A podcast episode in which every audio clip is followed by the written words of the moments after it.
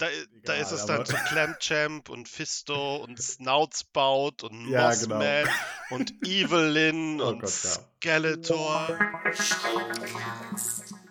Hallo und herzlich willkommen zum neuen Schundcast. Zuletzt haben wir ja darüber gesprochen, wie äh, ich, der Stefan, äh, sich Animes gezwungenermaßen angeguckt hat, um es mal so krass auszudrücken. Und heute haben wir gedacht, drehen wir den Spieß mal um und ich lasse den Kai mal etwas gucken, auch aus dem Trickfilmbereich, was mir sehr gut gefällt und wo er mal seine Meinung zu absondern soll. Gerade auch vor dem Hintergrund, dass er so ein großer Anime-Fan ist. Ja, hallo. Äh, sorry, dann falle ich dir direkt ins Wort. Ich bin komplett freiwillig hier. Niemand hat mich dazu gezwungen und ich lese das auch nicht irgendwo ab. Das ist sehr schön. Das ist sehr schön. Ja, ja, wir wollen ja hier niemanden dazu zwingen, aber äh, ich habe dich dazu gezwungen, hab, sagen wir es mal so, ich habe sehr stark impliziert, dass ich sehr großes Interesse daran hätte, darüber zu sprechen mit dir. Und dann hast du es geguckt. Genau. Und ich, ich, ich Genau. lebe noch äh, und äh, so viel vorweg, ich hatte äh, auch durchaus Spaß daran. Das ist doch sehr schön.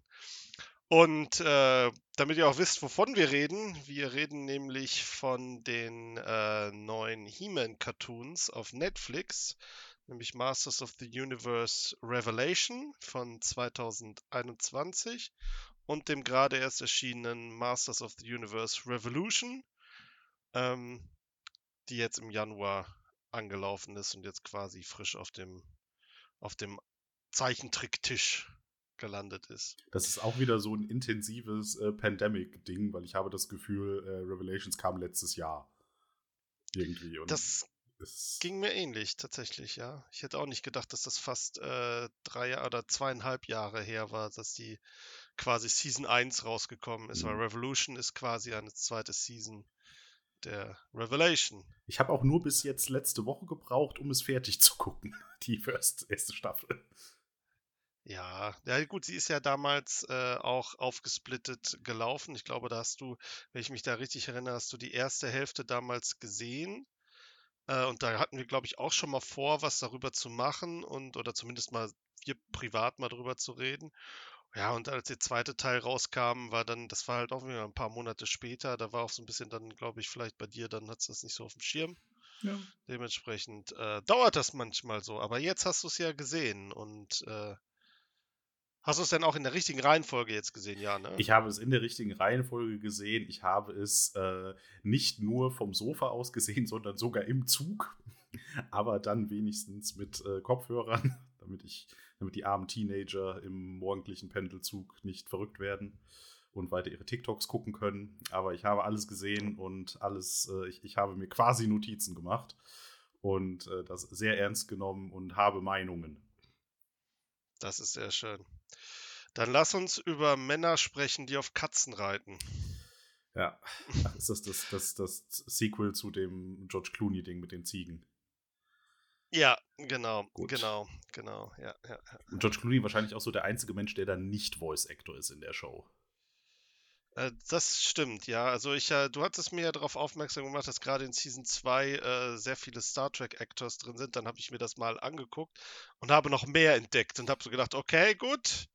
Star Trek ist ja auch bei mir mein Thema.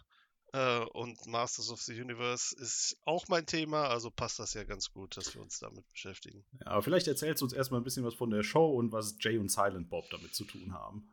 Ja, die Show wurde, die Masters of the Universe Revelation Show ist vor äh, drei Jahren von Kevin Smith, dem Silent Bob von Jay und Silent Bob, äh, geschrieben worden. Also ist von Netflix produziert.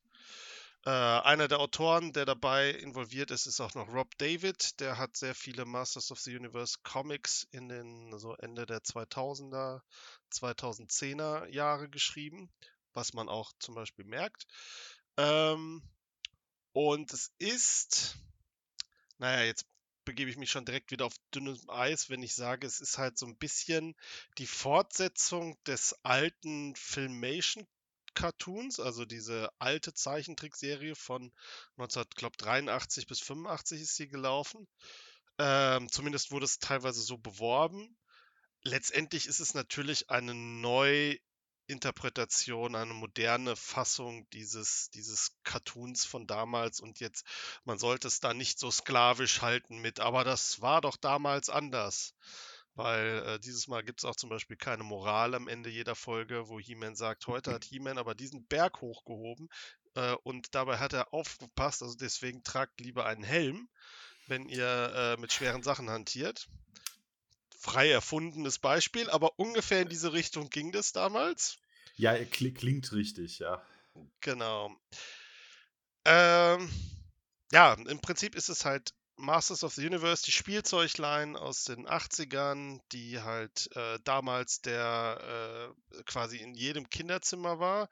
Ähm, in meinem muss ich eigentlich sagen, jein. Also ich hatte ein bisschen was, aber ich bin auch schon einen Ticken zu alt dafür eigentlich, für diese Ursprungs- für die Ursprungs-Toys, äh, die damals rausgekommen sind. Also ich hatte vielleicht drei, zwei Figuren oder sowas. Und äh, ich bin persönlich äh, als Hintergrund für mich, ich bin eher mit den New Adventures of He-Man groß geworden. Das war eine äh, andere Zeichentrickversion, wo sie quasi das in die Zukunft verlegt haben. Und da hatte He-Man dann plötzlich eine blaue Hose an und hat äh, gegen Space-Mutanten gekämpft. Und so eine richtige Hose. Er hatte eine richtige Hose an. Ich hatte auch die Figur davon. Die war, fand ich sehr schön. Ja. Ja, also ich, ich, bin bei He-Man ja äh, ziemlich raus. Also das, das habe ich so komplett verpasst in der Kindheit. Also ich vermute, du hast da noch so ein bisschen die Reste von mitgekriegt, weil so ein paar Jährchen trennen uns ja dann doch. Äh, und ich habe das Gefühl, bei mir war, war He-Man eigentlich schon ziemlich gelaufen. Ich, aber ich habe die Timeline auch nicht so wirklich im Kopf. Das kann auch reiner Zufall gewesen sein. Ähm, der He-Man ursprünglich irgendwie äh, Early 80s, ne? 82 ist die ersten ja. Spielzeuge rausgekommen und die, der Erfolg ging ungefähr so bis 86, 87. Danach ist halt diese Toyline halt, also die ist halt sehr mega erfolgreich geworden und war dann das Nonplusultra für zwei, drei Jahre und ist dann plötzlich so mega gecrashed, dass die Line komplett verschwunden ist. Hm. Und äh, selbst der Kinofilm mit Dolph Lundgren, der 1987 rausgekommen ist, der das Franchise nochmal revitalisieren hätte sollen, hat das halt auch leider nicht gerissen. Und dementsprechend ist halt gerade in den USA äh, Masters of the Universe 87 fast komplett aus den Regalen verschwunden. In Deutschland ist es wahrscheinlich noch so ein bisschen. Ich wollte gerade sagen, das äh, kam ja immer alles so, bis dann, die, bis dann irgendwer die Dubs gemacht hat von der Serie auch und sowas. Und äh, das dauert dann ja immer, da wird ja gerne mal noch billig eingekauft und doch noch irgendwie äh, mal in Deutschland rausgebracht. Äh, es ist aber äh, nicht so eine Transformers-Situation gewesen. Ne? Also das war schon etwas koordinierter. Das äh, ähm, hier Transformers war ja im Original. Nee, ach nee, jetzt bin ich schon komplett raus. Ne? Transformers. Nee, Transformers war eine Spielzeugline aus äh, Japan, genau. die sie genau. hatten und ähm, die sie dann auf den US-Markt werfen wollten. Und dann äh, durfte sich irgendein, ich glaube, es war ein ich meine, es wäre ein Marvel-Autor gewesen, der durfte mhm. sich dann halt äh, so ein wirklich so unterstes, also auf Prakt über Praktikantenlevel oder sowas, so der durfte, der kriegte dann diese, diese Toys dahingestellt und sollte sich dazu eine Geschichte ausdenken. So ähnlich ist es auch bei äh, He-Man gelaufen. Und He-Man ist quasi, sagen wir mal, der, der, der Ursprung von diesem Spielzeug mit, äh, mit einer Geschichte versehen, weil eigentlich äh, ist halt He-Man als Lore und als, als Welt eigentlich total zusammengewürfelt worden. Also mhm. diese, es gab erst die Spielzeuge, ja, die sind halt so, ähm, man hat geguckt, aha, wir haben jetzt, eigentlich sollte es ein Konkurrenzprodukt zu Star Wars sein, weil Mattel damals hat Star Wars Nein gesagt und dann ist halt Star Wars durch die De Decke gegangen und der Konkurrent hat halt massiv Spielzeug verkauft und Mattel hat dann halt händeringend gesucht nach irgendeinem nach irgendeinem Produkt, was sie, wo, wo, sie halt quasi Star Wars mit Konkurrenz machen können. Mhm. Und äh, die Entstehungsgeschichte ist halt super weird. Also ähm, kann man sich mal auf Netflix die äh, Folge ähm, von der Serie The Toys That Made Us angucken. Ähm, da wird die, da werden die Origins der der Spielzeuglein so richtig ähm, schön in drei, in so 45 mhm. Minuten mal zusammengefasst. Also die, ich glaube, die, die hast halt du mich damals schon gezwungen zu gucken. Also ich habe da so vage Erinnerungen dran, aber ich krieg's, krieg das nämlich gerade nicht mehr so ganz strack. Ja. Also im Prinzip war es immer so, hey, wir haben jetzt hier diesen, also da wurde halt irgendwann geguckt, ne, wir, erst, erst wollten sie Conan machen, dann kam der Conan-Film raus und dann haben sie gesagt, oh Gott, das können wir ja gar nicht machen, das ist ja, da werden ja Köpfe abgeschlagen, da können wir ja keine Spielzeugleien mitmachen und dann hatten sie halt irgendwelche so Prototypen zur Auswahl und dann hatten sie sich halt für He-Man entschieden und dann, halt, Mhm. weil das halt so ein Power-Fantasy ist, deswegen halt, He-Man sagt ja auch immer, I have the power, ich habe die Kraft Mhm. Und, und sowas. Und dann haben sie halt geguckt, zum Beispiel, dass er He-Man auf Battlecat reitet. Auf diesen, auf der Katze ist zum Beispiel einfach nur ein Zufall geschuldet, dass sie halt einen Katzen, also eine Mold hatten für ein Spielzeug von einer, von einem Tiger, der halt passend war zu äh, irgendeinem anderen Spielzeuglein, was sie aber nicht mehr benutzt haben. Also haben sie einfach dieses Spielzeug genommen, haben es grün angemalt und haben halt einen Sattel drauf gemacht und haben den nicht mehr draufgesetzt, weil der passte dann da drauf. Und das war halt der Grund, warum äh, He-Man halt auf einer Katze reite. Und dann haben halt, dann haben sie das versucht zu verkaufen. Und dann haben halt Leute gesagt, ja, aber jetzt wie bei Star Wars, da gibt es ja Filme dazu. Wie äh, könnt ihr euch denn da, äh, wie sollen denn die Kinder wissen, was sie da spielen sollen? Dann sie, hat der eine Typ wohl also aus dem Bauch raus gesagt, ja, wir packen bei jedem, äh, bei jedem, äh, bei jeder Figur packen wir einen Minicomic dabei, der die Hintergrundgeschichte erzählt. Und dann hatten sie sich in diesen spontanen Dings darauf quasi festgelegt, dass sie so einen Minicomic dabei legen mussten. Äh, was bis heute immer noch bei den äh, Toys immer noch dabei ist. Ja, und dann war halt irgendwann, irgendwann kam halt so, ja, Minicomic, bla, aber irgendwie brauchen wir noch mehr. Und dann, ach, habe ich Ihnen noch erzählt von der TV-Serie, die wir machen. Und dann haben sie eine TV-Serie in Auftrag gegeben, Mhm. die halt, die halt dann halt diesen, diese Sachen äh, weitergesponnen haben. Und so ist halt im Prinzip nach und nach dieser He-Man-Lore gewachsen und halt auch so total, also überhaupt nicht einheitlich gewachsen. Also, also Mhm. halt, es gibt halt so massive äh, Unterschiede zwischen dem, was man heutzutage so klassisch unter He-Man versteht und was halt vor äh, 42 Jahren ursprünglich der Hi Hintergrund des Lores war. Und deswegen finde ich halt diese Line eigentlich äh, mittlerweile halt auch aus der heutigen Sicht als Erwachsener sehr faszinierend, weil es einfach so viele Dinge gibt, die da halt kollidieren. Und wie haben die das geschafft, dass da halt so ein erfolgreiches äh, Dingen raus geworden ist, dass halt heutzutage die Spielzeugläden teilweise wieder voll sind mit Masters of the Universe, die dann halt von Erwachsenen gekauft werden, muss man Mhm. tatsächlich dazu sagen. Obwohl ich jetzt im Spielzeugladen war und habe dann gesehen, dass äh, ein Kind unbedingt den, äh, die Skeletech-Figur haben wollte von Revolution und seiner Oma auch erzählt hat, warum er diese Skeletech-Figur äh, haben müsste, weil der ja in der Revolution-Serie XY gemacht hat und der war halt so, so 6, 7. Da habe ich so gedacht, der hat es geschafft. Das ist, Ja, wird ja, also, ja. erreicht also immer noch Kinder. Von daher äh, muss ich mich da gar nicht so schlecht fühlen. Aber ja, ja, es ist halt auch, äh, ich habe He-Man halt dann, also wie gesagt, der Kindheit so gar nicht wahrgenommen und erst so als quasi schon, als es quasi schon ein Meme war. Also da, dann, dann war das also, ja, ja, He-Man, diese etwas bekloppte, hypermaskuline äh, Actionfigur mit auch schon, wenn man da nur flüchtig drauf geguckt hat, immer so, okay, das ist alles ziemlich bizarr, diese ganze Welt, ähm, was man dann mal so fragmenteweise mitgekriegt hat. Und ähm, ja, das, das, das, und vielleicht kann ich damit dann mal überleiten zu meinem Cook-Erlebnis von ähm, Masters of the Universe Revelation zunächst und dann Revolution. Ähm, man, man guckt das dann halt doch so ein bisschen durch diese Brille, obwohl diese Brille bei mir ja überhaupt nicht ausgeprägt ist ähm, war es dann halt immer so, okay, das ist seltsam, das ist seltsam, das ist seltsam. Aber das sind alles Dinge, die sich damit erklären lassen, dass das auf einem bekloppten Spielzeug basiert. Dass da jetzt, und frage mich jetzt nicht, wie die ganzen Charaktere heißen, das habe ich jetzt sowieso vergessen. Äh, der Typ, der eine Pistole aus seiner Brust rausklappt. Oh Gott, Ja. äh, ja, äh, der, äh, da hast du mich tatsächlich jetzt. Ja, Äh, ich weiß es, ich, ich komme gleich zurück drauf. aber da, da wird es auf jeden Fall, äh, also überhaupt, dass dann halt diese ganzen äh, Figuren. Rioblast heißt der. Oh Gott, ja, ja, ja, klingt, klingt vernünftig. Auf jeden Fall äh, halt diese, diese ganzen Figuren sind halt alle so bizarr, weil es ist halt einfach so, okay, äh, ihr seid fast ausnahmslos riesige Muskelmänner äh, natürlich äh, He-Man respektive Prinz Adam der, der muskeligste von allen. Und äh, weil man muss ja He-Man nochmal absetzen von denen, deswegen hat er so viele Muskeln, dass mich wundert, dass der sich überhaupt bewegen kann, geschweige denn atmen.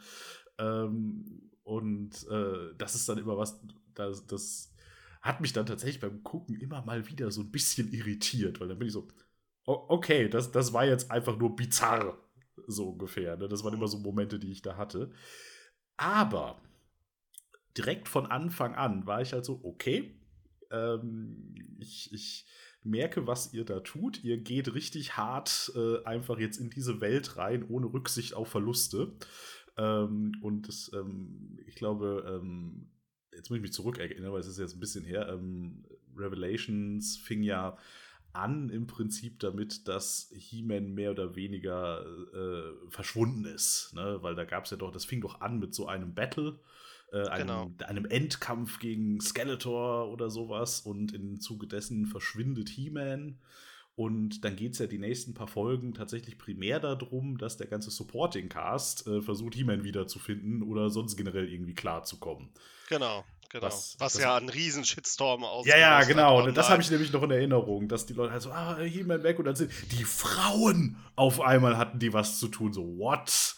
Ähm, und so weiter. Was äh, was du mir, glaube ich, schon mal erklärt hast, wenn man so ins tiefe He-Man-Lore reingeht, dann haben die immer was zu tun, aber halt. Korrekt, ja. Aber das ist halt, glaube ich, genau das Ding, dass viele halt äh, mit dem He-Man-Lore äh, so kaum was am Hut haben, sondern quasi nur die Memes haben und sagen, ah, He-Man, ja, das ist, das ist das richtige männliche Spielzeug, ha, Zwinker-Smiley, ne? Ähm, und dann halt plötzlich, wenn sie sowas sehen, sind so, ja, ja, da wird jetzt hier meine, meine Jugend verschandelt, indem mein Muskelmann nicht das Zentrum der Attention ist, obwohl das halt vom Lore her vollkommen akzeptabel ist. Und das, Vor allen Dingen auch absolut ja. logisch war. Ja. Also die ich, ich wie gesagt, ich habe halt, halt, ich fand es, das hat ja schon bevor die Serie rauskam, angefangen damals, mhm. dieser, dieser ganze, ähm, dieser ganze Aufschrei, der da passiert ist. Und äh, das ist ja so getrieben worden von der, ich würde mal sagen, der YouTube-Hate-Bubble, mhm. ja, die halt äh, Geld machen damit, dass sie halt, dass sie halt äh, irgendwie negativ über alles äh, berichten und alles versuchen negativ zu drehen, was da so ist. Und es gibt halt genügend Leute, die sich davon haben, die sich da halt einspannen lassen. Und meine Erfahrung ist tatsächlich, dass von den Leuten, die ich jetzt online verfolgt habe, weil ich folge auch einigen Leuten, die halt auch Videos machen auf YouTube und zum Thema Masters of the Universe, die halt noch viel, also die, also ich bin halt, würde ich sagen, so ein, so ein absoluter Casual-Fan, ja. Ähm, mhm. Es gibt da halt Leute, die sind so, so hart in der Materie drin. Äh, die waren halt restlos begeistert davon. Die haben gesagt, wow, dass halt sowas ist und, und dass das halt so alles so nah ist an dem, was, äh, was es halt früher gab. Und äh, da gab es halt irgendwie so überhaupt nicht diese, diese, diese Kritikpunkte, die dann äh, von außen drauf, äh, drauf gestülpt wurden. Ja. Halt dieser ganze Woke-Vorwurf und so weiter. Da denke ich halt eher, dass vielleicht ist es halt einfach so ein Ding, was dann aus den Personen, die das gucken, halt kommt. Aber die haben halt, wie du halt sagtest, ich hatte das Gefühl, das sind Leute, die das halt nur so ganz rudimentär von früher mal gekannt haben. Und das ja, He-Man war doch die männliche Spielzeugreihe. Genau. Das ging doch immer, ich meine, das ist doch schon im Namen, der ja auch inhärent lächerlich ist, aber äh, das, das ist halt so, ja, aber ähm, Kevin Smith, das hat man halt richtig gemerkt, der nimmt das ernst. Der nimmt diese Welt richtig ernst. Also so bekloppt sie ist, ne? Und mhm. das, das, das finde ich, das habe ich auch die ganze Zeit wirklich immer appreciated. Also das fand ich wirklich cool, weil, ja, okay, das ist alles völlig Banane, ja, und, und, und alles sehr lächerlich, aber der macht in dieser Welt jetzt ein Drama und Charakterentwicklung und ähm, und, und äh, Twists und ähm, auch einfach äh, richtig interessante und witzige Figuren und es ist witzig und dann ist es dramatisch und dann äh, gibt es halt richtig epische Momente und äh, ich, das, das Finale von, von äh, Revolution, also jetzt der zweiten Staffel, da war ich dann nämlich auch so, am Schluss habe ich hinterher äh, zu meiner Frau gesagt, also die, diese Show hat, hat, kein Recht, so epic zu sein, plötzlich. Also, das war so, okay, uh, uh, did not expect this. Ja, mhm. es geht halt um viel. Es geht halt ja. darum, The Masters of the Universe, ne? Ja. Also, es ist halt nicht so mal eben, es geht hier um das Schicksal von Kastrop Rauxel, es geht dann gleich um die ganze Existenz. Ja. Und das ist halt wirklich dann beim Gucken, dann, also ich habe so ein bisschen gebraucht, um da reinzukommen, weil man, also, weil es ist halt dann immer mal wieder am Anfang, habe ich so ein bisschen vor mich hingecringed. Ja, also so, ja, okay, sie sind alle sehr muskelig und sie haben alle sehr dämliche Namen. Ähm, aber gut, ich komme gerade von der aktuellen Folge des Anime Frieren, wo. Und Snoutspout und ja, Mossman genau. und Evelyn oh und Gott, ja. Skeletor und Evelyn gesprochen von Motherfucking Lina Hedius, was mich absolut. She's killing it, ne? Also sie ist großartig hands down für mich der beste Charakter ja. dieser ganzen 15 Folgen. Die, absolut, she's killing it, ne? Also sie ist großartig hands down für mich der beste Charakter ja. dieser ganzen 15 Folgen. Wundervoll, ja. Also, also, sie ist wirklich toll. Überhaupt alle sind toll. Also du hast jetzt bestimmt noch ein paar äh, Figuren im Kopf, die da äh, prominent sind. Mark Hamill als Skeletor. Natürlich. Ist ja. halt äh, so der, das Aushängeschild. Wobei ich da zum Beispiel immer so denke, so, ah, ist das halt vielleicht zu nah am Joker dran manchmal. Ja. Aber er passt halt super auf diese Rolle, muss man, ja. muss man halt. Ich meine, gut, äh, andersrum kann man sagen, ich hätte es jetzt so interpretiert, okay, Skeletor und der Joker sind halt auch ein bisschen nah aneinander, äh, so von ihrer, von ihrer Energy her, sag ich mal. Ja. So, ja, cackling madmen, but actually they know what they're doing. Genau. Hm, ja. Und dann hat sie noch, wer, wer war denn noch drin? Äh, Alicia Silverstone hat He-Mans Mutter gesprochen in der ersten Season. Ach, in der zweiten Season wurde sie, glaube ich, war das, glaube ich, dann Gates McFadden? Äh, ja, ja, ja. Ich glaube, die hat, das, die hat dann die Rolle übernommen. Und äh, Sarah Michelle Geller war Tila in Season 1. Und äh, hier Michelle Benoist, Supergirl aus der Supergirl mhm. TV-Serie, war dann Tila in Season 2 ähm, die das auch beide, glaube ich, ziemlich gut gemacht haben. Also ich habe jetzt, ja. klar, wenn man das, wenn man es weiß, hört man es raus, aber das war ziemlich, ziemlich, ziemlich passend. Und natürlich haben wir in Season 2 ja auch noch William Shatner. William Shatner. William in, fucking Shatner, okay. In der, in, im Zwiegespräch mit Mark Hamill, dass ja. ich das nochmal erleben durfte. Also, äh, ja, also auf jeden Fall, äh, es ist wieder so eine von diesen Shows, wo man so das Gefühl hat, da hatten alle richtig Spaß dran. Und, das auf jeden Fall, ja. Und äh, ich äh, meine auch damals in der Berichterstattung und den Interviews und so, die man da mal so mal mitbekommen hat, waren halt auch alle relativ hype darüber. Und äh, gleichzeitig auch wieder, aber alle haben es richtig ernst genommen. Ne? Also wie gesagt, Lena, Lena Headey ist halt so das, das äh, Aushängeschild dafür, finde ich, weil die halt wirklich äh, richtig ernst diese ja tatsächlich recht komplexe Figur gespielt hat und gleichzeitig aber auch hilarious sein konnte. Die hat wirklich unglaublich, die hat ja dauernd dann so ihre, ihre ihren Banter mit Skeletor und so weiter und das ist mhm. großartig. Und wenn man einfach äh, dann so äh, Cersei und der Joker äh, so ein bisschen äh, hat, dann ist das auch so, so, so ein Mental Image, was man dann so mit sich rumschleppt. Auch wenn ich da jetzt wieder alle Franchises durcheinander werfe. Aber es macht Spaß. Also das ist, äh, das war halt, finde ich, diese Star Power äh, hat das auch so ein bisschen ähm, interessanter gemacht für Leute, die es halt äh, nicht kennen, die es nicht so kennen. Äh, und das war für mich dann halt letztlich auch ein, großer Pluspunkt an der Show. Weil man sich halt immer wieder gefreut hat, wenn man irgendwen erkannt hat und so, ach ja, du bist jetzt dieser Weirdo, okay, alles klar. Ja, ja gut, es gab auch noch sehr viele so kleinere mhm. Gastauftritte, äh, kann der, wie heißt der, der Jason Muniz oder sowas, mhm. der äh, Jay aus Jay and Silent Bob, der hat halt, glaube ich, in Season 1 hat er Stinkor gesprochen. Stinkor, ja. Ja, übrigens die weirdeste Actionfigur, die jemals produziert wurde, weil die roch tatsächlich. Ich habe sie noch wow. nie in meinem Leben in der Hand gehalten. Ja, äh, aber ähm, er muss tatsächlich gerochen haben. Und Mossman. Mhm. Es gab mehrere Anspielungen darauf, dass er nach äh, einer Pines, was ist Pines auf Deutsch nochmal? Äh, äh, ein Bierkrug, ein äh, nee, äh, Pine, also so eine Laub, äh, so eine Ach so, Baumart. Äh, äh, ja, die Fichte. Oder die Pinie oder was auch immer. Pinie, Pinie, ja. ja, irgendwie so. Auf jeden Fall, es gab mehrere Jokes in, äh, in, in der Serie. Ich glaube, als Mossman, Mossman stirbt ja auch am Anfang, direkt in der ersten mhm. Folge von äh, Revelation. ähm, damals und dann äh, verbrennt er ja und äh, Skeletor steht da und sagt dazu, ah, smells like pine. Und, und es war tatsächlich der, der Scent, also der, der Geruch, den sie halt der Actionfigur damals gegeben haben, weil die hatte auch so ein Moos darüber und soll, roch halt wirklich danach. Die hatte auch, glaube ich, so ein, ich meine, die hatte auch so einen Luftschlitz da drin, dass man halt ja. an der Packung riechen konnte. Ja. Großartig. Wahrscheinlich ist so ein eingeschweißter Mossman heute so der heilige Gral äh, mit, mit Original 80s-Geruch. Bin ich jetzt überfragt beim Mossman, aber ja, äh, wenn du halt äh, eingeschweißte Masters of the Universe-Figuren von damals hast äh, und du ein bisschen Geld brauchst, oder so mal schnell in Urlaub fahren willst oder so, ähm, mhm. zumindest irgendwie an die Nordsee, kommst du vielleicht mit einer, eine Woche Nordsee schaffst du vielleicht alleine mit einer Figur oder sowas. Also es ist schon krass, äh, mhm. für wie viel Geld das aktuell, ähm, das aktuell, was die aktuell kosten.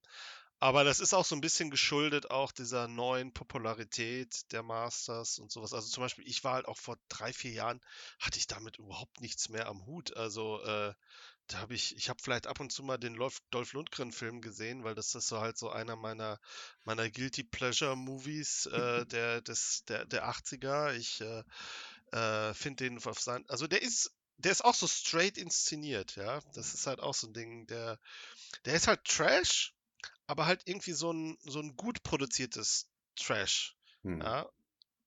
Klar, der Film spielt die Hauptzeit auf der Erde und äh, dann hast du Robert Duncan McNeil und äh, Courtney Cox als äh, Erdenbewohner und ähm, ja, passt halt nicht ganz so da rein, was man sich vielleicht damals so in den 80ern als äh, als ähm, Version von Masters im hm. Kino vorgestellt hat, aber Frank Langella spielt als Skeletor, als ob es um sein Leben geht und deswegen, äh, deswegen habe ich auch hier, ich zeige dir das jetzt mal, das könnt ihr nicht sehen, aber ich habe hier seinen, Ach, ja. den Movie, den Movie Skeletor als Actionfigur und ich liebe ihn.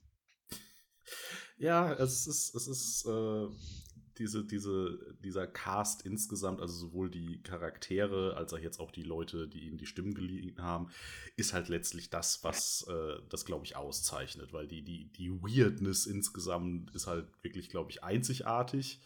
Also ähm, da kommen, glaube ich, nicht mal die Transformers ran, weil am Ende sind die doch alle Autos.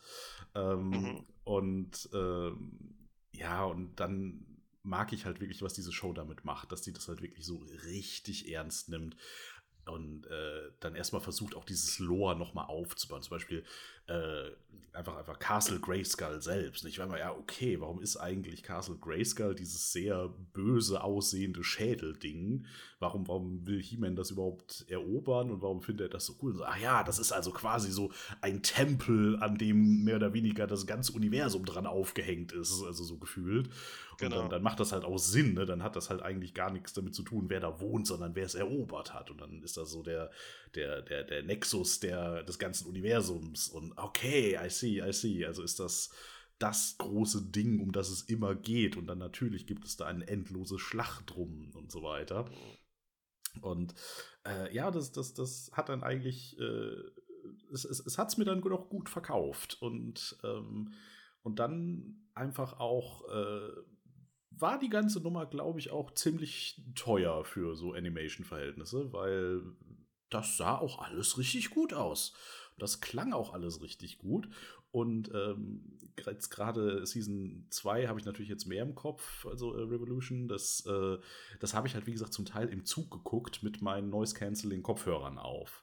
Und da habe ich dann nochmal so richtig den Soundtrack appreciaten können, weil, boy, der ist, der ist gut, der, der, der ist richtig äh, der geht richtig rein und äh, unterstreicht dann das ganze Krachbumm, äh, Avenger-eske Lasergestrahle und Rumgefliege und so weiter. Und äh, das war richtig Gänsehautmomente. Und also, okay, okay. Also, das war dann auch, wo ich gesagt habe: Na gut, did not expect this. Das war äh, intensiver, als ich erwartet habe, einfach als äh, Ding. Ich habe halt gedacht, ja, das guckt man so und das ist so ganz witzig hauptsächlich und ein bisschen fremdschämig, aber in einem unterhaltsamen Art und Weise.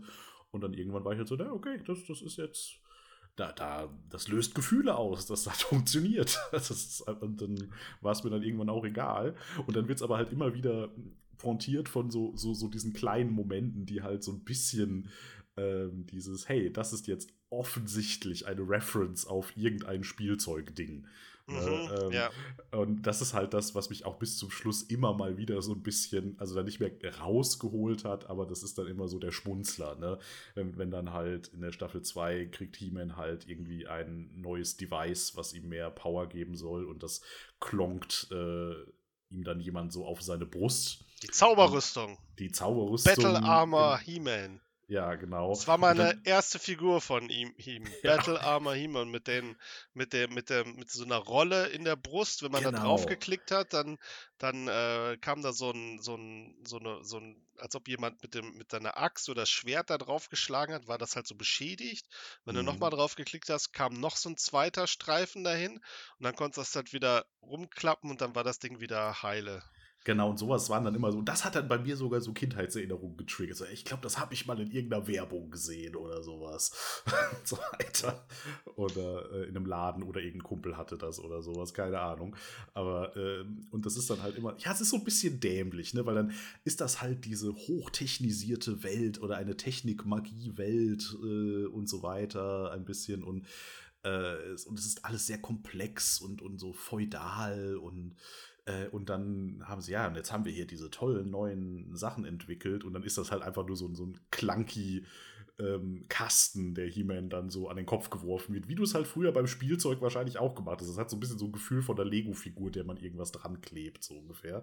Und das ist dann ja, halt das so das war schon relativ Witz, ne? neu. Also das, so wie ja. sie es gelöst hatten in der Serie, war ja, das halt ja. neu. Also dass er quasi auf seinem Emblem quasi dieses, dieses Zauberrüstungsschutzschild drauf hat und dass genau. er das quasi vor dem, vor in den Kampf geht, kann er es aktivieren und dann legt es sich halt wie so ein, wie so ein bisschen wie so ein Iron Man-Anzug dann halt so um seine Brust rum. Und das, äh, das ist, ist okay. neu. Das ist das neu. Ist auch, ja, ja, klar, ich fand das auch okay, aber äh, es hatte halt so von der, von, von dem Feel her, und das war dann halt letztlich auch Absicht, dass halt, äh, wie heißt äh, in Staffel 2, äh, also Man at Arms äh, drückt das ja He-Man quasi auf die Brust. Und das ist dann Andra, halt auch so ein bisschen. Äh, das sah auch einfach so aus, wie wenn du halt von deiner Actionfigur äh, etwas von der einen Hand in die andere gibst, weil das war dann einfach so, so eine plumpe Bewegung, verstehst du, was ich meine? ne? Das war so ponk, ne?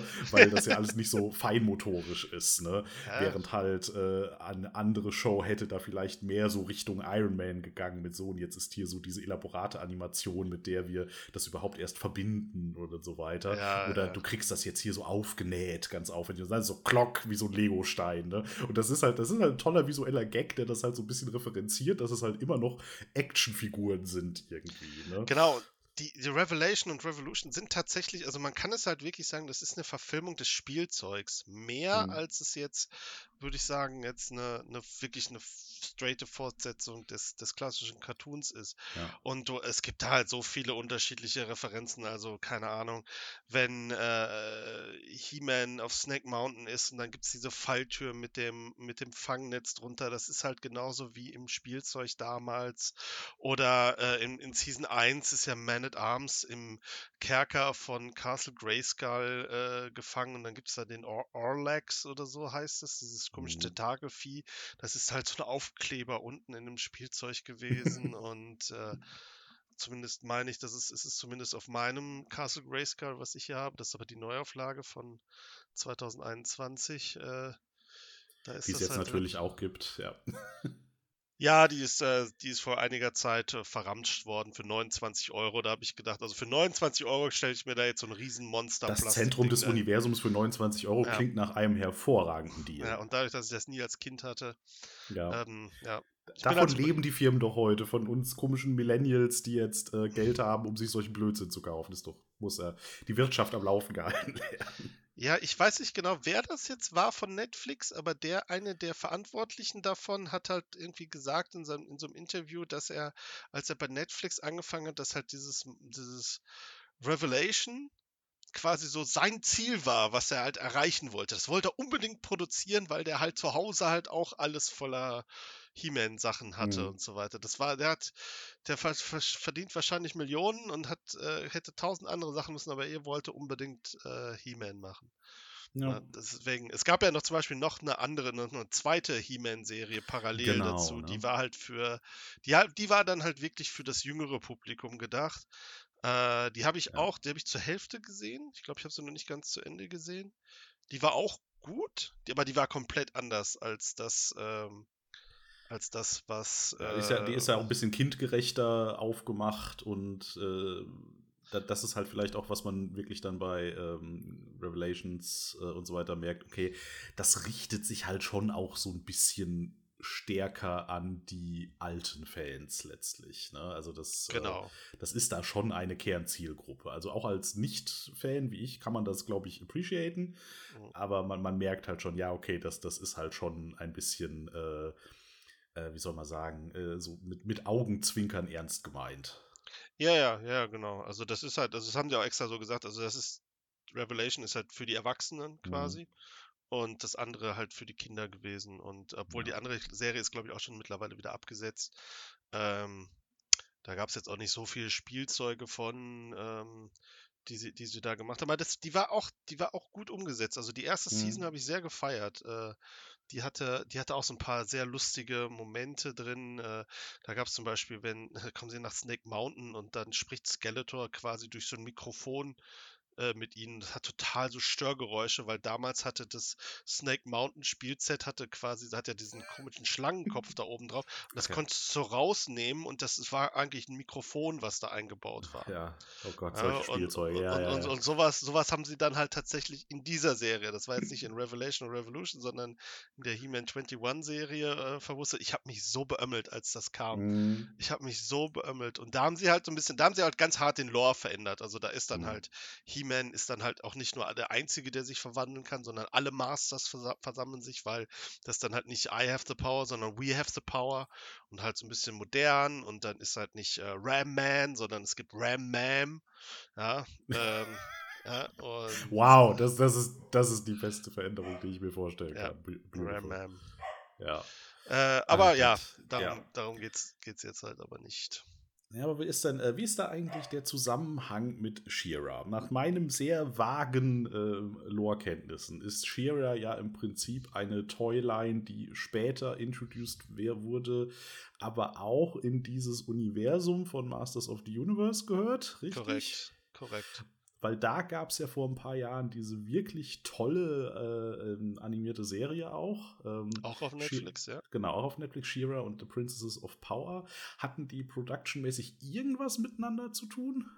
Äh, also ursprünglich ja. Also die, äh, die, ähm, die hatten halt, also wie ich das verstanden habe, haben die damals äh, halt auch festgestellt, dass halt sehr viele Mädchen halt mit He-Man-Toys spielen und mhm. dann haben sie halt äh, dann haben sie halt äh, diese Toyline gestartet und es gab halt auch eine, eine Filmation-Serie zu Shira damals, die, wo dann auch zum Beispiel, ich weiß, weiß nicht, im Pilotfilm oder so, äh, ich weiß nicht, ob das der Pilotfilm war, aber ich glaube schon, da ist dann halt He-Man, wird dann auf die, äh, gelangt dann auf die, auf den Planeten Etheria, das ist dann irgendwie so ein Schwesterplanet von mhm. Eternia mhm. und dann stellt er halt fest, dass dann halt, da gibt es halt die Adora, äh, das ist dann seine Zwillingsschwester, die halt äh, entführt wurde vom Hordak. Ah ja.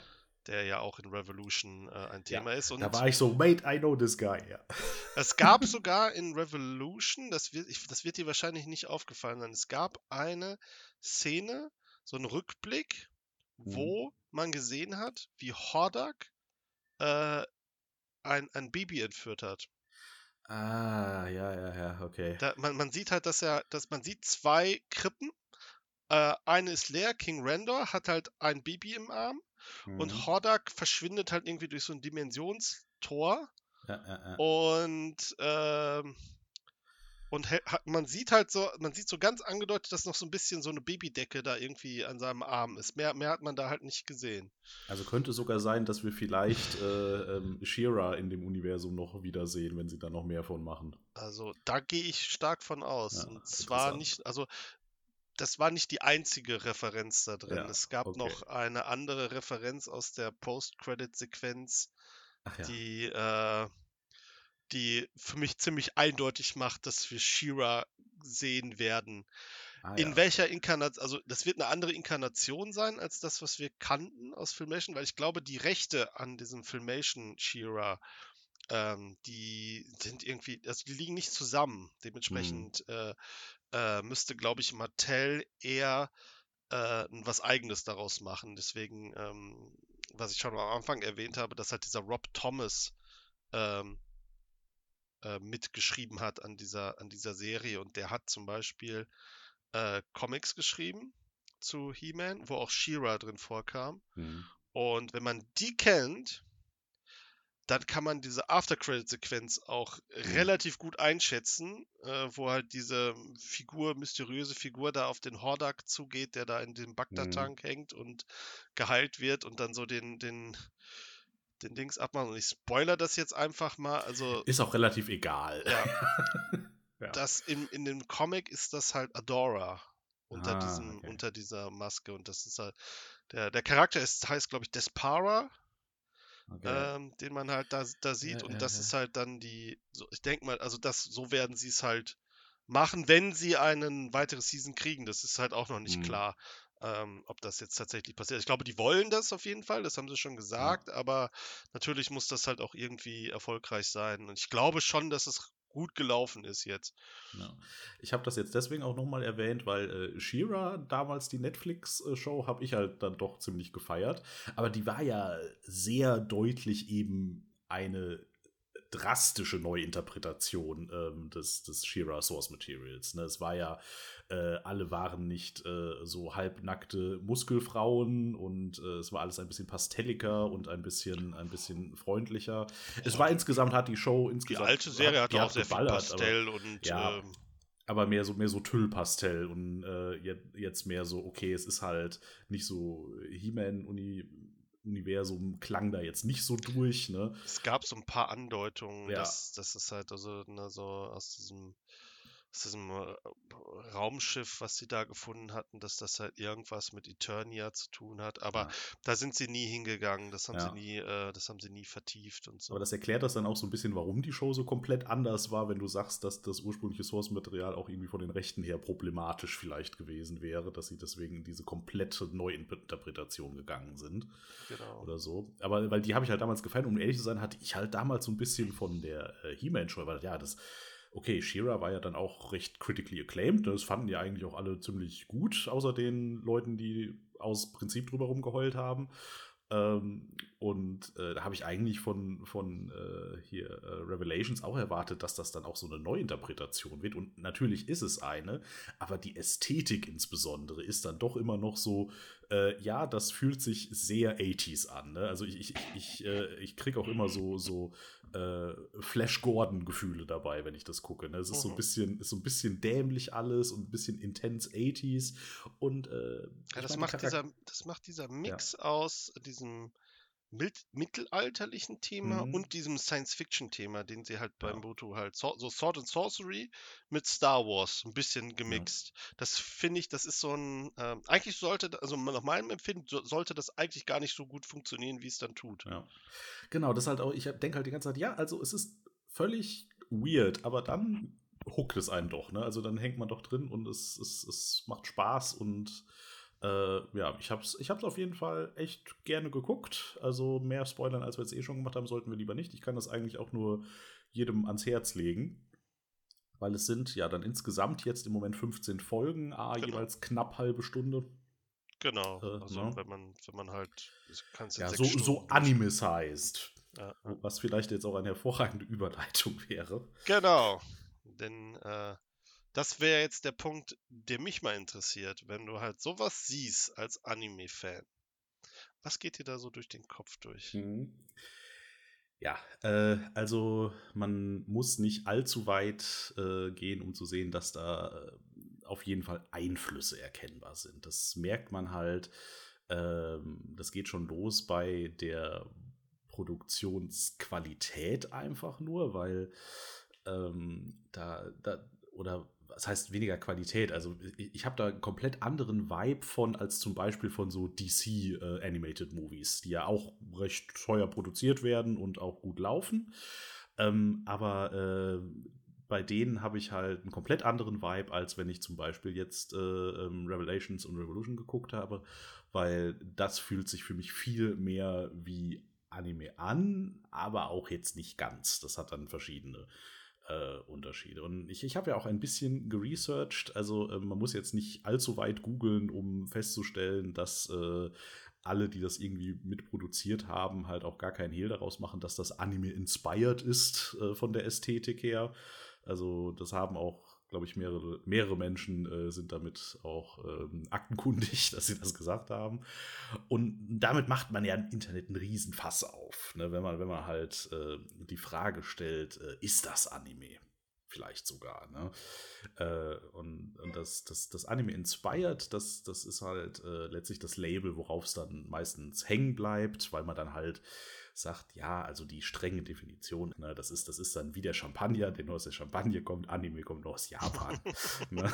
ähm, und ähm, da gibt es auch andere Meinungen und das wird spätestens dann kompliziert, wenn man sich halt äh, heutzutage so die, die Produktionen mal so ein bisschen im Detail anschaut, wie die überhaupt funktionieren. Ähm, und äh, das ist zum Beispiel, dass äh, die Animations-Outsource-Firma, die jetzt hier an Revelations und Revolutions mitgearbeitet hat, ist in Südkorea und arbeitet sonst primär für ein japanisches Studio. also äh, jetzt rein die Man-Hours, die da drin sind, sind bei diversen Anime und da ähm, dieselben Leute und sind in beiden Fällen Südkoreaner äh, und so weiter. Ne? Äh, das heißt, es ist äh, mit dem kommt daher und wurde da produziert, das wird dann sofort so ein bisschen schwieriger. Ähm, und deswegen ist das halt auch eigentlich die uninteressante Frage. Ne? Also die Frage ist halt dann tatsächlich mehr, okay, was macht denn, dass es sich so nach Anime anfühlt? Ne? Und ähm, ja, das, das sind so ästhetische Kleinigkeiten. Ne? Ähm, ich meine, ich habe dich ja jetzt auch schon zu einigen äh, Sachen gezwungen, dass du da vielleicht auch so ein bisschen Comparison hast, aber das geht schon los bei den Charakterdesigns. Ne? Die sind alle, die Augen sind ein bisschen größer, die Haare sind ein bisschen dreieckiger und schattierter, wie das halt auch so bei Animes so typischerweise der Fall ist. Äh, es ist immer noch ähm, von den, von den äh, Verhältnissen ist es halt ähm, nicht wie so Standard-Anime-Körper aussehen, aber man, man sieht immer so Elemente davon, ne? auch, auch die Farben, äh, wie die äh, sind. Also ich, ich bin kein Künstler, ich kann das schwer beschreiben. Ne? Also das ist, äh, aber irgendwie der, der Vibe ist da in der Ästhetik schon drin. Ähm, und dann, und dann halt, wenn es zur Sache geht, dann, äh, es gibt, es gibt äh, ein, ein, Begriff im Anime-Jargon, das ist äh, Sakuga das ist im Prinzip, wenn es teuer wird. Das heißt, äh, wenn die, äh, wenn halt in, weil, weil gerade Anime zeichnen sich halt oft dadurch aus, dass sie halt lange Dialogszenen haben, wo halt auch kaum was animiert wird. Ne? Dann hast du halt wirklich nur so ein Standbild, wo dann wirklich nur die Lippen animiert werden und man zeigt den Charakter direkt von hinter, weil Voice Actors sind billig, Animator, Animateure nicht. Ne? Ähm, und so weiter. Und das ist so ein ganzes Ding. Oh, aber wenn dann der Fight losgeht, ne? When the Sakuga hits, ja, das ist so der Term dann, ähm, dann ist halt, ah ja, okay, da sind 95% des Budgets dieser Staffel gelandet, so ungefähr. Wenn dann halt die Frames hochgehen von äh, von, von quasi 5 auf äh, 60. Ne? Ähm, und, und das macht diese Show halt auch. Also äh, die ist da halt auch, finde ich, äh, da bin ich wieder bei dem Vergleich mit so, mit so äh, DC-Movies und so weiter. Die sind auch alle nett, aber die sehen nicht so geil aus, wenn es zur Sache geht. Also ich habe das Gefühl, ja, die haben auch so ihre netten Szenen und so weiter, aber da wird dann auch eher mal mit anderen Sachen getrickst, da ist auch mal ein bisschen mehr CGI und so weiter. Äh, und das ist auch alles ästhetisch okay, ne? aber diese, diesen Übergang von, okay, wir haben jetzt relativ günstige Dialogszenen zu, und jetzt geht's aber ans Eingemachte, ne? der ist bei Anime und eben auch bei ähm, Revelations und Revolutions, äh, finde ich, ähm, einfach organischer. Also das, das funktioniert für mich besser und dann merkt man so richtig, okay, jetzt wurde der Hahn aufgedreht und jetzt ist man so, boah, Ne, das sieht richtig nice aus. Und da gab es halt mehrere Stellen in, in der Show, wo ich das halt richtig hatte. Ähm, ich glaube, das hat halt einfach auch was mit Produktionsmethoden zu tun, die dann damit reingerutscht sind. Und Und dann merkt man halt, okay, wenn dann das Geld drauf geht, dann soll es halt nicht nur Krachbumm sein, dann soll es halt auch wirklich das bestaussehendste Krachbumm sein. Und äh, da, da, da wurde einfach gut gewirtschaftet, sag ich mal. Mhm. Dem kann ich mir eigentlich nur anschließen. Also man merkt es halt, also gerade, also die kann ich sehr gut nachvollziehen. Also diese Actionsequenzen in, in beiden Serien sind halt wirklich äh, sehr episch, sehr mhm. groß angelegt, äh, sind sehr viele. Also klar, man merkt halt so, man, also man, man merkt halt, dass so im Hintergrund sind, äh, wenn das so eine große Schlacht ist, dann sieht man halt im Hintergrund sehr viel Recycle, also ja, Leute, und mal so ein paar CGI-Männchen und so weiter. Das ist auch völlig normal, ne? Aber Genau. wenn dann, wenn dann der, der große Energiestrahl kommt.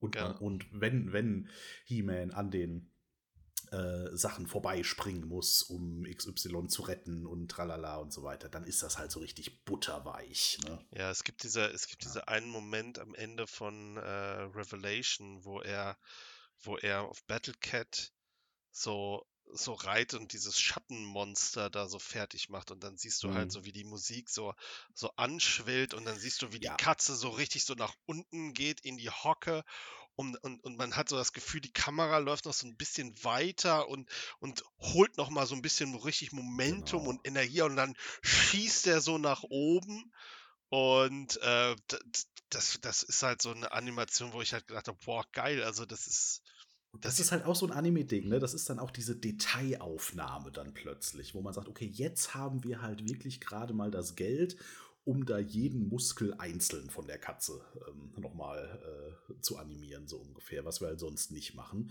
Und dann wird das aber auch gemolken. Ne? Also dann wird da auch richtig drauf gehalten.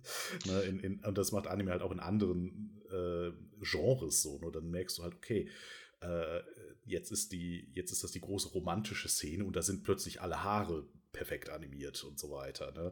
Äh, und äh, das Gesichtsfleisch fällt gravitationsmäßig korrekt nach unten, weil die Person gerade auf dem Rücken liegt. Das sind alles Sachen, das, das ist alles Sakugan. Ne? Das ist alles halt der, der teure Scheiß, ne? Äh, wo dann die Hände im Detail angezeigt werden wo dann, äh, wo dann mit der, mit dem gehörlosen Mädchen kommuniziert wird in der Pivotal-Szene, wo sie herausfindet, dass ihr Crush für sie extra Zeichensprache gelernt hat und plötzlich hast du da die smoothest animiertesten Finger, die du jemals gesehen hast, ja, und so weiter. Und das ist halt, äh, das ist ein Production-Ding, ne? Das, das, das, das habe ich das Gefühl, das macht halt westliche Animation selten. Ja, und, und die ersten, wo die das auch gemacht haben und die auch damals dieses ganze, was ist überhaupt Anime so losgetreten haben, war natürlich Avatar, Herr der Elemente. Ne, ähm, wo ja jetzt äh, bald das Live-Action-Ding rauskommt auf Netflix, aber die Show ist ja nicht zuletzt deswegen so eingeschlagen, weil die sich da auch so stilistische Sachen gezogen hat, die man halt in, in westlichen Action-Zeichentrickserien einfach nicht hatte. Ne, dann hast du halt den, den großen Showdown zwischen Suko und Azula nach drei Staffeln und dann machen sie Firebending und haben den epischsten fucking Kampf der Geschichte da und das zählt das dann auch. Ne? Also diese ganze Folge ist halt auch einfach nur ein einziger handanimierter Feuereffekt und da waren halt auch viele so, ja, that's some nice Sakuga, ne, so ungefähr. und, äh, und das ist halt, also das finde ich halt, ist mir immer wieder aufgefallen, dass sie halt dann ähm, und, und auch Avatar dann halt wieder, ja, und dann hast du diese ganzen Dialogstellen und so weiter, ja, und dann stehen die auch einfach nur rum und äh, insbesondere Avatar hat ja sogar so ein bisschen das, was, was dir immer so bei Anime so aufstößt mit den, mit den komischen Gesichtsausdrücken und so weiter als Comic Relief Element. Ja. Macht Avatar zum Beispiel auch nicht so krass wie Anime das macht, ne? aber es ist halt auch billig, ne? weil dann kannst du, da brauchst du halt keinen, dann kannst du halt so einen kleinen Lacher sozusagen mit diesem Symbol produzieren ne? und deswegen machen die das auch in den Animationen. Ne? Ich, ich glaube, wo du das gerade erwähnst, ähm, ich bin mir halt nicht sicher, ob, ob ich mir das halt nur einbilde, aber es gibt halt einen so einen Moment im, in Revelations im Finale, wo He-Man so, also so im, im Kampf ist und er holt irgendwie so mit der Faust aus und man sieht halt so, so ganz viel so, so Bewegungslinien und so mhm. und äh, da finde ich seinen, seinen Zeichenstil ändert sich halt in der, in der, ähm, in dem Moment. Mhm. Er sieht halt irgendwie sehr rudimentärer aus. Ja. Na, ne? und da habe ich halt, da habe ich halt gedacht, ist das jetzt so ein Anime-Ding, was sie da vielleicht anspielen, oder ist es vielleicht ja, einfach. Ja, das ist es. Da hast du, das hast du vollkommen richtig erkannt, weil ähm, das ist auch so ein Ding, wenn halt die Animations- Details äh, reduziert werden und dafür aber die Bewegung erhöht. Ja, genau, so sozusagen. ist es. So, und genau das ist so. nämlich auch so ein Production-Ding. Das ist halt, okay, wir, wir ziehen jetzt, also äh, Anime macht das halt, sag ich mal, einfach, macht das halt einfach so. Eine westliche Animation würde halt sagen, okay, jetzt müssen wir aber hinter ihm einen Blitz einschlagen lassen, damit wir so einen Scherenschnitt oder sowas zeigen können, nur noch und so weiter und das Lighting irgendwie erklären. Anime sagt halt, nein, äh, jetzt zerlegen sich halt einfach alle Linien und es sieht aus wie eine Bleistiftzeichnung, ja, aber es ist eine unglaublich smooth Bleistiftzeichnung. Das hat zum Beispiel äh, jetzt in der aktuellen Anime-Saison, jetzt ähm, der, der äh, Herbst-Season, ähm, einer der größten Action-Animes, die im Moment gerade laufen, Jujutsu Kaisen. Die ähm, haben halt extreme ähm, Produktionsprobleme gehabt, weil Streiks und kündigende Leute und es ist sowieso eine komplette Shitshow. ähm, und das hat man dann in den Folgen gemerkt, dass plötzlich immer mehr so hyperstilisierte Szenen kamen. Es war immer noch super smooth und es sah immer noch, es hat halt immer noch richtig diesen Punch gehabt. Ne? Also die, die, die kinetische Energie wurde dann halt nach vorne geholt. Und dafür sah das aber so ein bisschen aus wie so ein Aha-Video. Ja, ja, genau. Ja, das, genau. Mhm. Und das ist ein typisches Element. Also, ich habe dich ja auch schon dazu gezwungen, Neon Genesis Evangelion zu gucken. Ne? Mhm. Äh, Hyperstilisierung zum Budget sparen ist halt was, das. Äh, ich, das macht der Westen auch, aber halt nicht mit äh, so einem Selbstbewusstsein, wie es Anime tut. Ja, ähm, auf jeden Fall. Ich muss übrigens eine kleine Korrektur noch machen. Der Mann, den ich jetzt eben erwähnt habe, heißt übrigens Rob David und nicht Rob Thomas, weil Rob Thomas ist der Erfinder von Veronica Mars. Ich glaube, ich habe ihn gerade die ganze gut, Zeit äh, damit äh, verwechselt. Äh, das hat zwei biblisch klingende Namen, aber ich habe sie ja. einfach aus, durcheinander gebracht. Nur falls ihr euch aufregen wollt, mir ist es aufgefallen. Danke. Ja. Ähm, ein Gedanke, den ich noch hatte, sonst zu äh, wie Anime ist He-Man, ähm, die Erzählweise. Also wenn man jetzt mal von dem, von dem Audiovisuellen komplett weggeht. Ähm, also äh, gerade jetzt halt äh, Revolutions hat sich für mich angefühlt wie so eine schon Anime-Serie im Fast Forward. Weil das ja. ist, ich meine, sie hatten auch nur fünf Folgen. Das, ich finde, das ist sehr tight erzählt. Ne? Das äh, ähm, sehe ich auch so. Also ich glaube, Revelation hatte durch die ja. zehn Folgen sehr viel mehr Raum für Ruhemomente ja. und Charaktermomente dazwischen drin. Und Revolution genau. ist da so ein bisschen durchgerast, weil halt der Plot halt auch wieder sehr episch war, aber ja. sie halt nur die Hälfte der Zeit hatten. Ja, und da, da habe ich so ein bisschen überlegt, ja, aber das, äh, gut, das, das, äh, in, in Anime-Form würde sowas wahrscheinlich doppelt so lang erzählt. Ne? Da hätte halt, äh, aber äh, es, es, hat trotzdem so ein bisschen doch so Vibes gehabt. Also man hat dann doch immer zum Ende der Folge einen äh, ein Reveal äh, und so weiter gehabt, der äh, und so weiter. Ich meine, das ist jetzt nichts Anime-spezifisches, das ist vom seriellen Erzählen einfach nur eine Sache. Ne? Aber ähm, das, auch das war halt dann immer so, okay, dann ist da der große Moment nochmal zum Schluss. Ne? Ähm, und äh, das hat geklappt und ähm, außerdem war halt auch so ein bisschen dieses, dieses Power-Leveling-Ding da drin, weil das ist ja so ein großer Aspekt von, äh, von, von Shonen-Anime, also den typischerweise actionreichen Shows, dass halt die Charaktere äh, stärker werden müssen, indem sie trainieren oder irgendwelche MacGuffins verfolgen und so weiter. Und ähm, Klassiker ist dann natürlich hier Stichwort Dragon Balls, wo sie dann 30 Folgen lang schreien, um stärker zu werden, ja. Ähm, das, das ist auch so ein Ding, da geht der Trend so ein bisschen weg von, weil man halt jetzt auch Anime eher als, als Prestige-Projekte sieht und nicht mehr als billige ähm, ähm, Ausstrahlungsware. Ne? Ähm, und deswegen eher auch kürzere Staffeln produziert. Und ähm, aber man hatte trotzdem, man braucht man braucht halt immer noch, man braucht dieses Powerlevel, man muss irgendwie den, den, den Helden eine Quest geben, aber eine individuelle, eine persönliche, ne, die sie halt äh, selber verfolgen. Und das war äh, What's Her Name Tila. Mhm. Ähm, die hat ja gerade jetzt in der aktuellen Staffel, geht es ja bei ihr sehr darum, dass sie halt mehr Power braucht. Ne? Und dann sucht sie ja auf verschiedenen Wegen mehr Power. Das ist ja so der B-Plot, der so ein bisschen parallel läuft mhm. dann. Ne?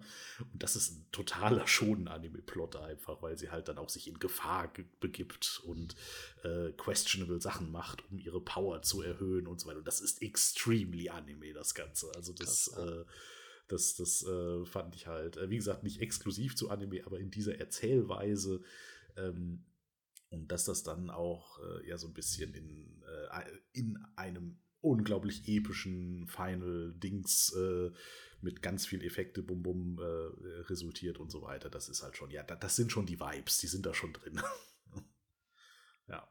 Ja, ja, kann ich nachvollziehen, kann ich nachvollziehen. Also ich meine, gut, klar, He-Man hat halt immer schon, also schon bevor es, sagen wir mal, Anime war, hat natürlich immer dieses Power-Element-Thema, ist ja schon in der Grundfigur drin, ne? aber halt so krass, ähm, da war es wie hier habe ich das auch noch nie, also ich erinnere mich nicht dran, dass es in irgendeiner anderen, sagen wir mal, TV-Serie zu He-Man, also es gab mhm. ja ne, 80er, 90er New Adventures, es gab ein, eine äh, Cartoon Network-Serie, glaube ich, von 2002, ähm, die halt auch schon mal so ein serielles Erzählen hat, aber die hat, oh, das, das wäre vielleicht für dich auch nochmal, die hat ganz hart die wirkt, die ist, glaube ich, noch mehr Anime als das, was wir jetzt bekommen haben. Das muss ich dir, äh, das, da muss ich dir mal eine Folge mhm. von zeigen oder so, oder zumindest mal Ausschnitte daraus. Ähm, weil ich, weil ich glaube, die hat, äh, die hat da noch, noch mehr, gerade zumindest optisch, äh, die habe ich, mhm. die hab ich vollkommen, vollkommen verdrängt. Das ist mir gerade erst eingefallen. Ähm, ja, Early 2000er ist auch genau die Zeit, wo halt so Studios so ein bisschen gemerkt haben, okay, das läuft ganz gut und das, das äh, ich glaube, ich glaube, äh, auch Animateure so gemerkt haben, ja, okay, diese, diese Ästhetik, diese, diese kinetischere Animation und so weiter, mhm. das, das ist irgendwie geil. Ne? Äh, das kann gut sein, dass das dann so, weil dann haben es auch nicht so viele Leute auf dem Schirm gehabt, dass das direkt so geklaut wirkte um die Zeit. Ne? Wenn jetzt mhm. heute ist immer, oh, das ist ja voll Anime, weil jetzt halt auch viel im Westen läuft. Ne? Also ich war damals tatsächlich, als sie lief, also ich habe sie nie komplett gesehen, ich glaube, ich habe so 13 Folgen gesehen, die ist halt auch irgendwie, es lief irgendwie zwei Staffeln oder anderthalb mhm. Staffeln. Mhm. Ist, glaube ich, auch nie komplett zu Ende erzählt worden. Es gab auch damals schon, sie haben halt versucht, damals auch wieder ganz viel Toys rauszubringen und so weiter. Äh, kannst du heute immer noch kriegen, mhm. teilweise zum Preis, also, also ähnlichen Preis wie damals. Ist jetzt halt nicht wirklich jetzt das, äh, das mega Sammlungs, äh, Sammlerthema. Ähm, aber ich weiß, die hat halt zum Beispiel ähm, auch so diese epische Erzählweise versucht, so ein bisschen, mhm. äh, zu, bisschen zu strecken. Auch zum Beispiel, ja. das, irgendwie, dass Keldor der Bruder ist von. Äh, von äh, überhaupt, äh, ganz Render. easy äh, noch als Anime-Parallele. Ähm, überhaupt Cartoons in Anführungszeichen mit ähm, Prestige-TV-Style-Erzählweise, ne? nicht Monster of the Week und so weiter. Ne? Das ist natürlich das ganz große Ding, was, was auch sehr Anime ist. Ne? Also natürlich gibt es Monster of the Week Animes, aber selbst fucking Sailor Moon hatte einen überarching Plot letztlich gehabt. Ne? Also selbst die Trash-Animes in Anführungszeichen, die halt eine Million Folgen hatten, Ne, die haben dann doch irgendwie noch eine äh, fortschreitende Story gehabt. Und äh, das ist ja im westlichen äh, Kinder-Cartoon-Bereich zum Beispiel oder Kinder- und Jugendlichen-Cartoon-Bereich so ganz lange ja kaum gewesen, nach meinem mhm. Gefühl. Wenn es das war, also ich erinnere mich halt nur so an so sowas wie Saber Rider damals, das war mhm. ja halt einfach auch nur eine amerikanisierte Version eines Animes. Ja. Da, da, das weiß ich noch wie heute, dass diese die Serie hatte zum Beispiel einen zehn Folgen Abschluss-Arc. Hm. Ja, äh, das war das epischste, was ich damals als Kind gesehen habe. Ja, okay. als sie, als sie den großen Kampfroboter, als sie Frieden geschlossen haben mit den Outridern und Ramrod wurde dann als Teil des äh, Vertrages musste der verschrottet werden. I was broken. Ja, und ich war aber genauso happy, dass die den nicht ganz so getraut haben und einfach im Stillen und Heimlich den verbesserten Ramrod 2 gebaut hatten. God damn it. Ja. Äh, ja, doch, aber um, um das mal so ein bisschen abzuschließen, also äh, ich, ich bin durchaus glücklich mit Masters of the Universe Revelations Revolutions. Ich würde mich freuen, wenn es da mehr von gibt.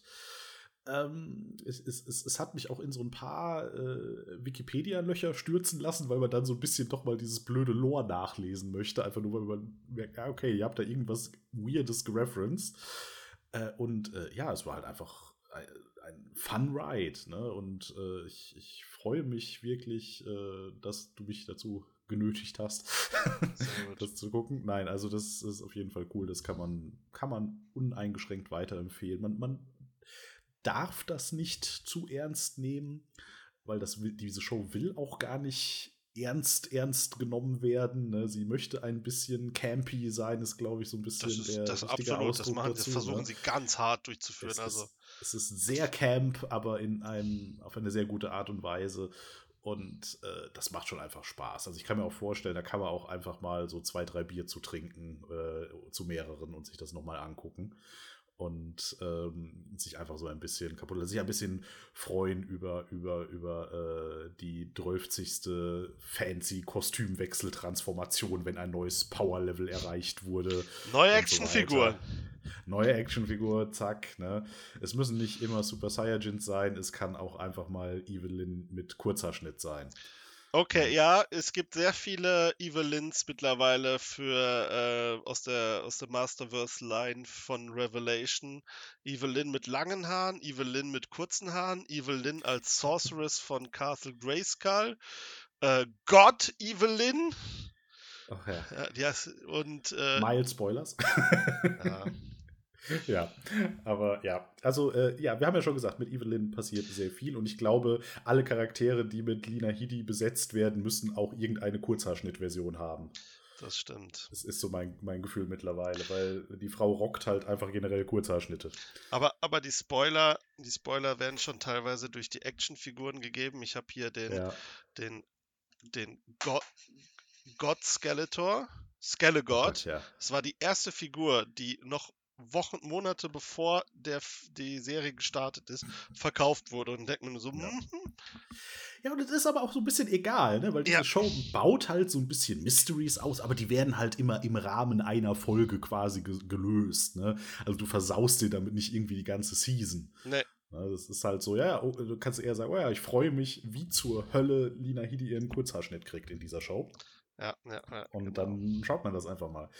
Und He-Man hat ja selbst He-Man kriegt ja jetzt auch, hat auch noch ein paar ja. mehr Outfits gehabt jetzt. Stimmt, ja, ja, sie haben ja endlich seinen Potschnitt ein bisschen äh, verbessert. Also generell gutes, gut, gute äh, Haar-Evolution, um oh. nicht zu sagen eine Haar-Revolution. Ja, der, das Finale von Revolution hat tatsächlich auch, sagen wir mal, vom Design her ganz viele Elemente von äh, von der He-Man 21 Kinderserie tatsächlich übernommen. Also so vom mhm. so, so Symbole oder das Schwert okay, ja. und sowas, was, was sie damit gemacht haben.